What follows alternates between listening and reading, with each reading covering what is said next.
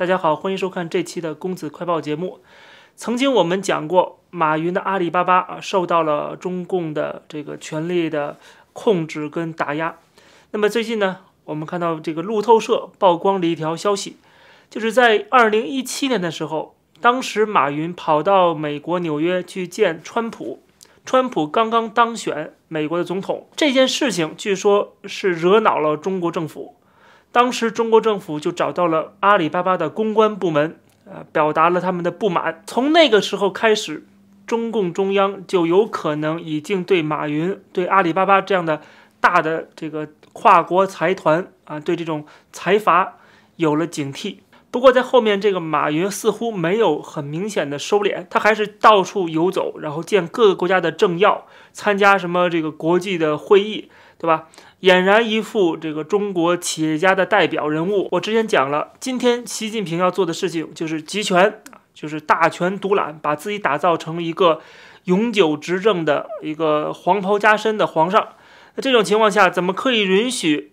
这个一个所谓的中国首富啊，到处去啊风风光光，然后能够获得这么多的镁光灯啊，这么多的这个引人注目的这样的一个形象，从而产生非常强大的商业影响力和政治影响力啊，这在中国是不能够允许的。这个国家是党天下的国家，那么在集权的过程中，首要打击的就是这些资本家。但是我们千万不要把马云当做傻子。啊，做到他这个份儿上，你说他身边没有聪明人，没有智库，没有这些呃像我们这样的分析人士给他出谋划策吗？他当然有，所以我觉得他当然也清楚，他这么做是有风险的。但是他为什么还是要这么做？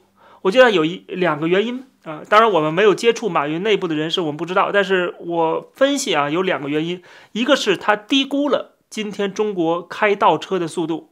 就是中国共产党这个列宁主义政党，它的这个重新集权、走回头路和这个全世界闹翻、跟西方世界对立的这样的一个方向啊，这样的一个趋势啊，他可能低估了。同时，他对自己的能力又比较自信，觉得中国政府需要阿里巴巴，需要他，他能够起到从旁协助的一个作用。他觉得我是有利用价值的。然后呢，他同时过去也有很多很多的关系，对吧？在政商界都有很大的这个人脉。他的阿里巴巴背后也有太子党和这个官二代、呃红二代的身影，所以他觉得自己高枕无忧，这是一方面。另外一方面就是他要极力的去增加自己的政治影响力，这样的话其实也是自保的一个手段。就是所有的这些企业家。啊，包括在西方国家，其实也是这样子的，就是当你有钱了，你就想介入政治，你就想能够，你不能说是控制政客吧，但至少你希望能够影响政策，让这个政策能够向你偏移，能够对你的企业、对你个人是有好处的。呃，呃，西方国家的做法就是游说。对吧？或者是政治捐款啊这样的方式，当然这种方式都是基本上公开透明，可以有据可查的。但是在中国可能有点不一样啊，就中国没有民主选举啊，他没法支持某个候选人，然后怎么样？这种政治斗争啊，都是在这个幕后的，都是在桌子下边的，就非常的隐蔽的。这也是会让他们。会很容易去卷入到这个政治的纷争当中啊，使他他们很难这个爬出来。所以马云一方面积极的去为中国啊这个开拓市场啊，那么呃展示一个中国越来越开放、越来越自由、越来越繁荣、市场越来越大的这样的一个假象啊。那么当然了，这个他是跟共产党有一个相互利用的作用。另外一方面呢，就是跟这些政客结交，对他自身的。安全是有保障的啊，其实说白了就是让自己能够产生政治资本，他在累积自己的政治资本。他觉得习近平总是会下台的啊，习近平下台了还换另外一个，对吧？不管那江泽民还是习近平还是谁，我都是阿里巴巴的头啊，我都是在中国能够掌控这么多的企业、这么多的资本啊、这么多的媒体的这样的一个大佬。所以他觉得，就算你改朝换代怎么样，我仍然可以牢牢的把握我拥有的权利。但是他没想到今天的加速啊，实在太快了，快到让他根本就没有一个呃反应的机会，他就已经被干掉了。比如说他的蚂蚁金服在香港准备上市的时候被叫停啊，这个事情对他来说是一个重大的打击。据路透社的报道呢，他在这个事件之后想方设法的去联系啊，有两个习近平的这个内部核心人士，但是都被拒绝了。这就是他失势的开始。这让我想到了当年凤凰卫视刘长乐。我记得当时李敖去中国大陆访问的时候，是整个凤凰卫视一手策划的。李敖当时是在北京大学访问啊，然后呢批评了当时的中国的这个什么前置言论自由的这样的一些政策，对吧？而而且讲到了六四。他在结束了北大演讲之后，他就跟凤凰卫视刘长乐发生了激烈的冲突。当时刘长乐就非常的愤怒，我。把你安排到中国大陆来啊，搞什么文化之旅啊，什么就是让你把你当做一个统战的对象嘛。你出行可都是警车开道啊，把他当做一个台湾政坛的人物来对待啊，就是统战的对象。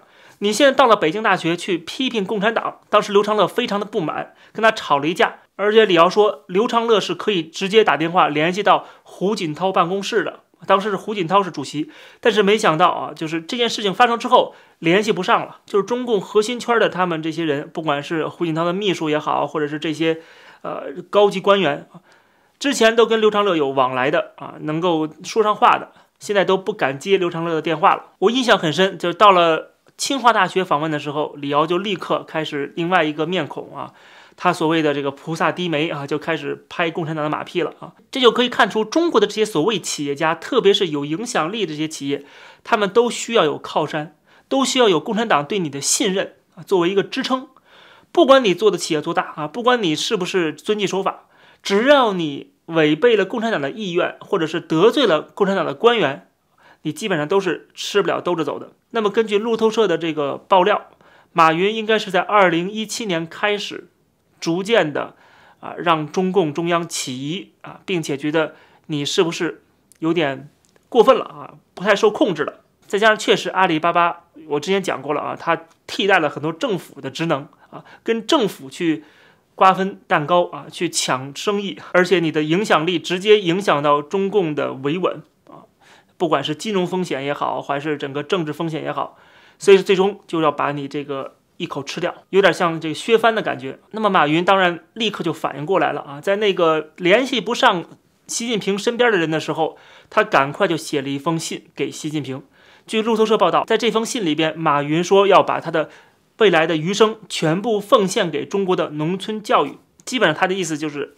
投降了啊！这个阿里巴巴啊，就是党的东西啊，你要拿走就拿走啊，我就搞这个 农村教育行了，对吧？我做一个乡村教师就可以了，你只要能够放过我，对吧？放过阿里巴巴。据路透社援引政府的消息源啊，在今年的五月份的时候，习近平开了一个高级的官员的会议，在这个会议上边，他还特别提到了马云的这封信。看来马云现在基本上已经全面投诚了。投诚之后呢，他的个人安全。基本上有了一个保障啊，就是说你只要放弃你的权利，你只要啊不再跟中央作对啊，中央让你干嘛干嘛啊，让阿里巴巴怎么做就怎么做，那你就可以能够安稳的过你的日子。看来中央是接受了马云的这个。所谓将余生奉献给农村教育的这样的一个呃理想啊，所以说最近我们看到了，在上个月《南华早报》的报道说，马云在欧洲访问啊，去考察农业跟环境啊，这就是农村的这个建设嘛，对吧？很明显说明他之前是不允许他出境的，甚至他的这个安危都不能得到保障，他消失了那么长一段时间也没有出国，现在终于他可以出国了，而且特别的把他出国的事情做了一个报道啊，这个报道的媒体又是。马云旗下的媒体啊，就很明显就告诉大家我没事儿了。那么未来呢？马云他只能做一件事情啊，就是老老实实的啊，按你之前说的话做啊，就是就注聚焦在那个农村教育上边啊，然后呢，不再跟这些政商界的关系往来，变成一个隐形人，不会是突然的去见了某个。刚刚当选的外国领袖啊，这样的事情马云应该不会再做了。所以未来的发展形势，我们看得很清楚，就中国是不会允许这样的这个大资本家的垄断。大资本家不仅是对这个某个行业的垄断啊，同时也是产生过大的影响力都不可以啊。你有过大的影响力，对不起，我就要找你麻烦啊，就要反垄断，就要呃对付你，让让你这个明白啊，这个国家的主人到底是谁啊？这是个党天下啊，你必须听党的，你的一切都是党给你的。你的所有的机会，如果没有党的改革开放，对吧？没有党允许你们这些资本家去做生意啊，违背了这个党的初心啊，实际上真的是啊，对吧？这个邓小平的这个所谓的改革开放啊，市场经济，这很明显是跟马克思主义、跟这毛泽东思想背道而驰的嘛。这么多年搞公私合营、搞大跃进、搞什么这个文革，对吧？不都是要对付这些人吗？啊，现在这些人反而是成为了这个称霸一方，对吧？反而是能够呼风唤雨，反而是能够手握这么大的这个资金量啊，然后影响到整个国家的经济稳定，怎么可能允许这种存在呢？就过去能够让你达到这样的一个程度啊，真的就已经是啊，这个可以说是走了狗屎运了。所以现在党要收回权力，把这些机会收回来。那你们，你必须要放弃。你不放弃的话，你就是打击对象。之前讲过，马云为了增加自己的政治资本啊，他还收购了南华早报，还有很多很多国内的这些媒体啊，背后的资本都有他的这个身影。据彭博社的报道，中国的一个央企叫做紫金文化，正在准备要收购南华早报，他们正在做这个研究。那么这个消息传出来啊，也是一点不意外的啊。马云买了这么多的媒体，为自己增加政治资本，那现在你被盯上了。你必须放弃这一切，对吧？那么当然了，这个你的所有的野心都要放弃掉。那么这个你所拥有的这个媒体当然也会被收走啊，被政府收走。紫金文化在此之前刚刚入股了凤凰卫视，就是已经把凤凰卫视拿下了啊。这个凤凰卫视的老板刘长乐已经是。拜拜了啊！那么下一个香港的南华早报被收购，也是在情理之中的，就是中共一定会这么做的。不过路透社的报道是说，啊，这个阿里巴巴没有这样的计划啊，这个他们否认了这个说法。但是这个事情一定不是空穴来风的，并且这也非常符合今天的形势的发展的一个逻辑。所有的媒体都必须是党媒啊，所有的资本家。都要上交你的财产，上交你的权利啊，你都要纷纷的隐退。现在其实就是走公私合营的一个初步阶段。过去那个强调所谓的社会主义的初心啊，强调共同富裕，强调这个阶级斗争啊，然后在这个文化方面进行革命啊，消除西方的这个腐朽的有毒害的这个文化价值观啊，这些的整个的风气都会回来。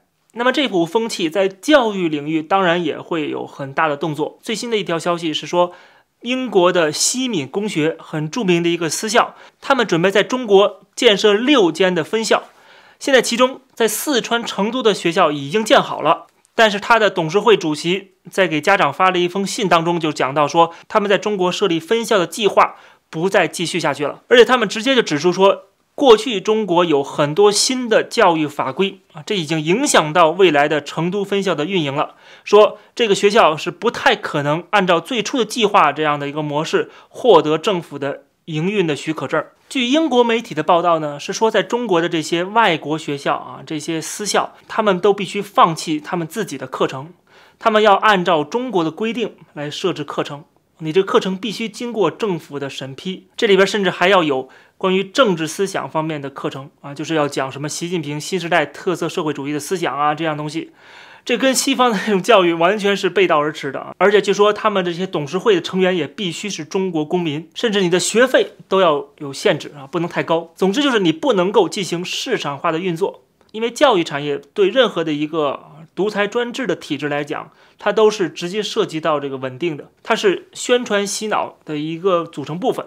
所以说不可能，这个政府不控制。我们看到这个西敏公学，他们其实在中国的落地，其实也是经过一个代理的啊，在香港的代理。而在香港的代理本身，啊，这个创始人就跟中共是有关系的，就是说他们想在中国做生意，他们还是要利用啊，在中国的一个政商关系啊，就是还是共产党里边的人来，或者是过去在这个党政部门工作的人来帮他们。这样的话，他们通过关系才能够在中国落地啊。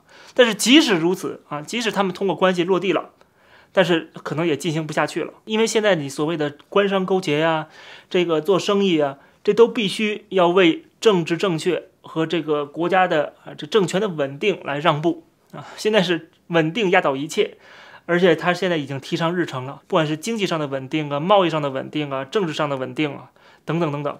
所以说，现在中央在。稳定压倒一切，然后同时怎么才能实现稳定呢？就是集权，消除所有的不稳定因素，而这个就属于不稳定因素之一。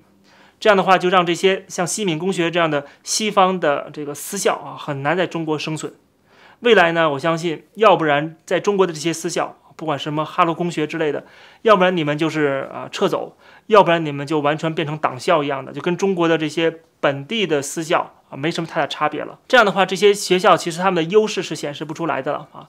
你不可能把在你英国那一套东西移植到中国来而学生为什么要上这些学呢？就是要在不出国的情况下，能够完全享受西式的啊英式的教育。